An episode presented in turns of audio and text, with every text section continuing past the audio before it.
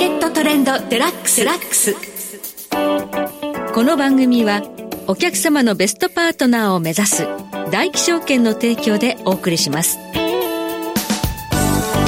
皆さんご機嫌いかがでしょうか？大橋ひろ子です。株式為替をはじめコモディティなどデリバティブ取引の最前線の情報をピックアップしてお届けします。え今日は住友商事グローバルリサーチチーフエコノミスト本間孝之さんにスタジオにお越しいただいています。本間さんこんにちは。こんにちは。よろしくお願いいたします。どうぞよろしくお願いします。さて今日は本間さんには、まあ、原油市況についてお話を伺っていきたいんですが、はいまあ、イスラエルへのハマスへの奇襲攻撃がありまして、はい。えーまあ、原油価格パンと跳ねました。そうですね。ただあのその後今イスラエルがガザ地区へこう、ね、地上戦をこう仕掛けるのかどうかというところで、はい、今少しこう、ね、動き止まってるんですが、はい、この一連の動きどのようにご覧になってますか？そうですね。まず全体感としてちょっと非常に、まあ、日本人に分かりにくい、ね、難しいまあ、話ですよね。はい、ただあの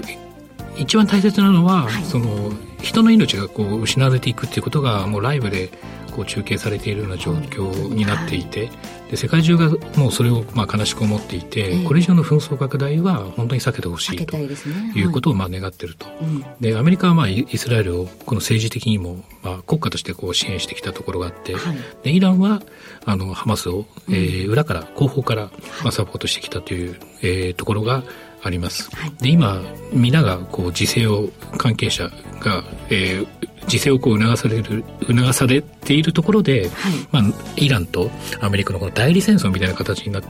てもおそらくその戦争の大義はないということですよね、はい、ならないようにという方向で皆さん思ってるんだと思うんですけど、そうですね、はい。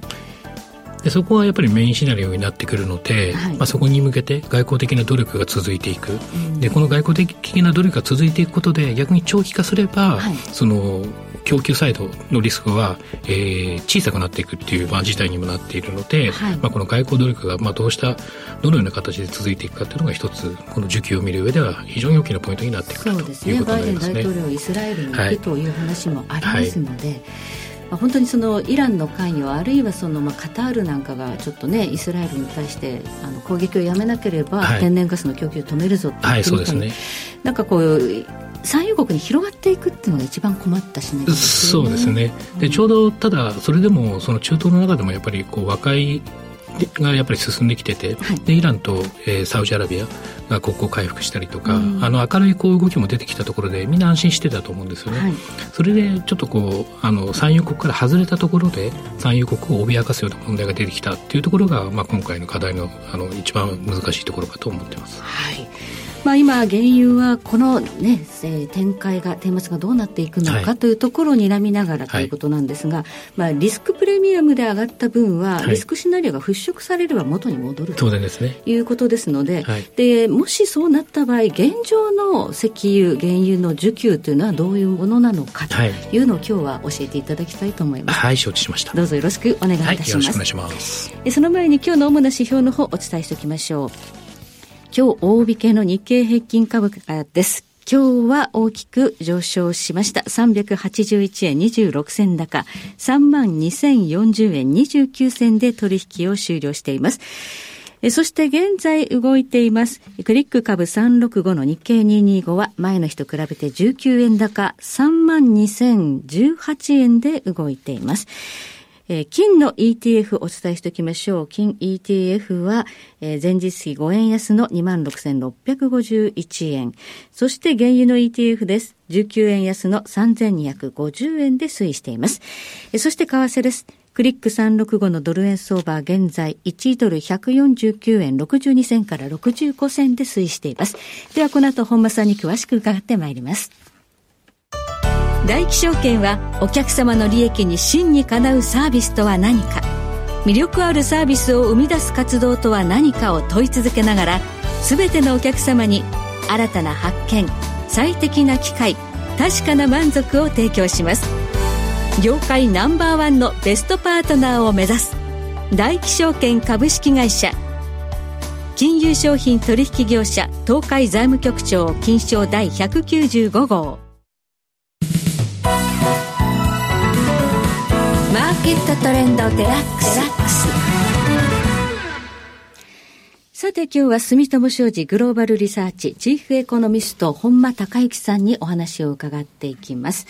さて原油市況を見る上で重要なポイント、やはり需給というところが重要になってくると思うんですが、はい、現状どうでしょう？そうですね。ポイントとしては、の我々がその石油を見るときには実は3つあって、はい、で1つ目はこの輸出輸出間のスプレッド、ちょっと聞き慣れないかもしれないですけど、えー、ブレント、WTI、はい、あとドバイ、オマーンとか、えー、ロシアだったら最近だとウラル原油とかっていうのがあったと思うんですけど、はいあねはい、あれは実は全部中身が違っていて、はい、価格もちょっと違うんですね。で、ね。うん、そこの生産地の状況だったり、あとは消費地の動向などで、まあ価格がこう大きく異なってくると。はい、でこれが一つ目。はい、で、二つ目は、時間の概念で、このカレンダースプレッドっていうので、この、あの、数字で、タイト感だったり、ニア余り感というのを、まあ、測っています。先物価格の価格差が違うってことですかね？そうですね。はい、で一般的にその上下、価格が上下するっていう、まあ、概念あると思うんですけれども、はい、それと同時に、その時間軸をどう、こう、測るかっていう、ちょっとこう、二次、三次元的なちょっと考え方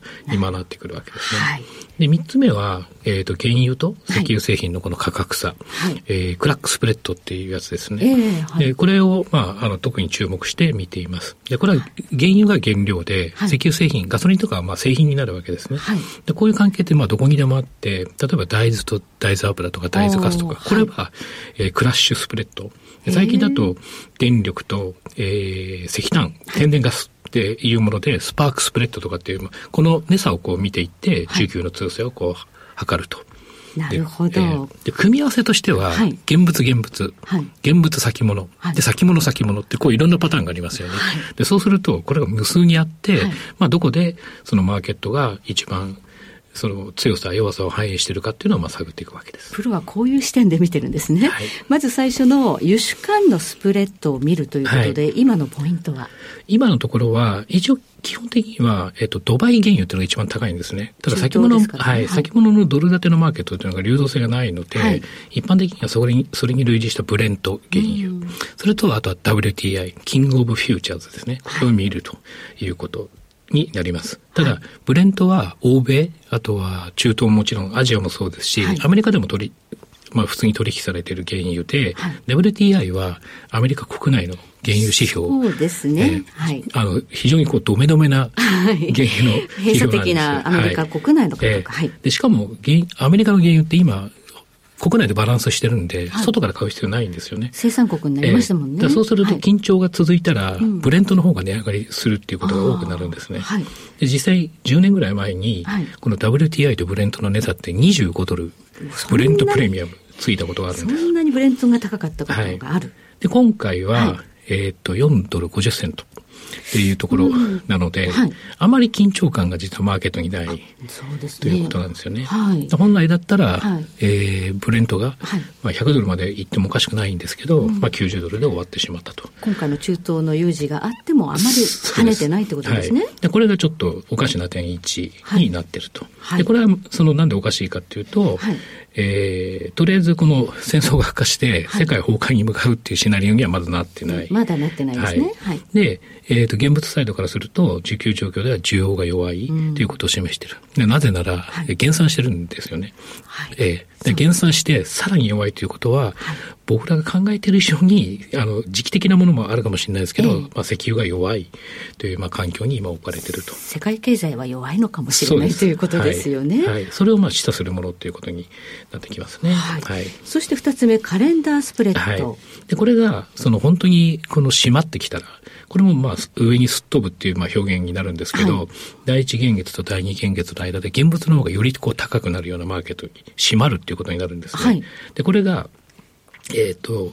1ドル半ぐらい、1.5ドル弱ぐらいの今、現物高。バックワーデーションって私たちは言ってるんですけど。逆ざやですね、バックワーデーション。はいええ、1ドル50セントだとそんなに開いてないんですで、普通なんですよ。で、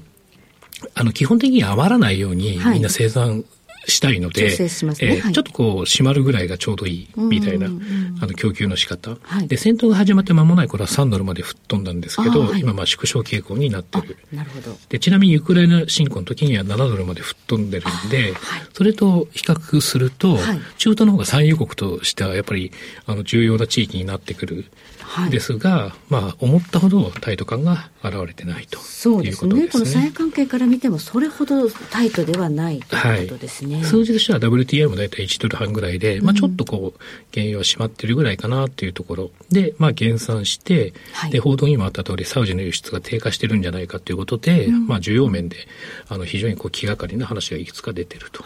いうところですね。そして3つ目の視点、クラックスプレッドですね。これが、まあ、一番重要っていうか分かりやすいところなんですけど、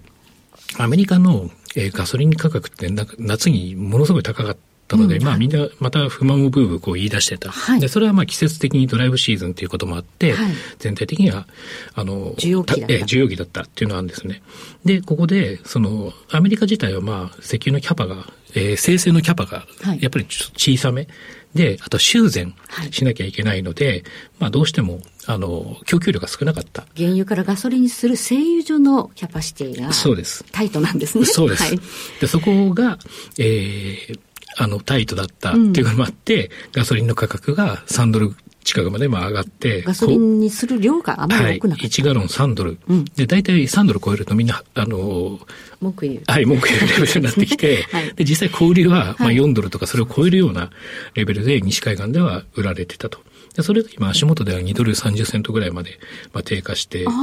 いるんですね。ガソリンこんなに下がってきたってのはどういうことですか？やっぱり、ガソリン、まあドライブシーズン終わって、はい、まあ余ってきたっていうのがまず一つ大きいところで、はい、で、これがアメリカの物価をちょっとこう押し上げてたっていうところもあって、はい、まあこれの動きがちょっと気になるとい。うところ。で、これから今度冬場になってくるんで、暖房油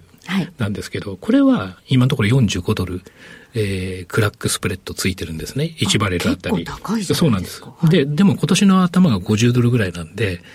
それ考えると、とそう、低いんですよ。そうするとやっぱここも需給がちょっと緩み気味なのかなっていう恐れもなるほど。そうすると、やはりその需要が弱いっていうことが結構見て取れるわけですね。そうですね。で、ここのあたりから、まあ経済、ちょっと目先弱いんじゃないかとか、うん、あとはまあ物価が下がってくるんじゃないかとか、はい、どちらかというと、まあ景気の弱さっていうのをちょっとこう、あの、実感しながら、はい、まあ、マーケットを見ていて、はい、でもしこの話がえー、イスラエルの話が早めに解決するようになったら、はい、まあ、逆にこの起こってくるリスクっていうのもちょっと考えなきゃいけないと。はい。まあ、ヘッドライン的にはね、この、まあ、有事に反応するという事案にはなっているんですけれども、はい、需給をこうやって細かくプロの視点で見ていくと、まあ、需要が弱いということで、でね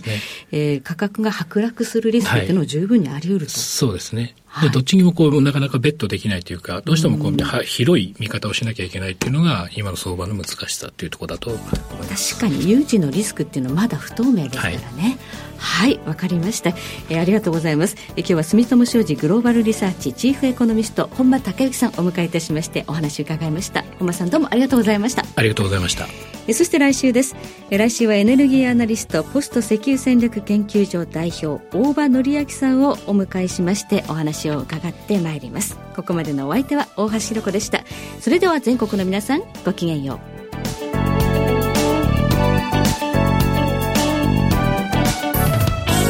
この番組はお客様のベストパートナーを目指す大気証券の提供でお送りしました。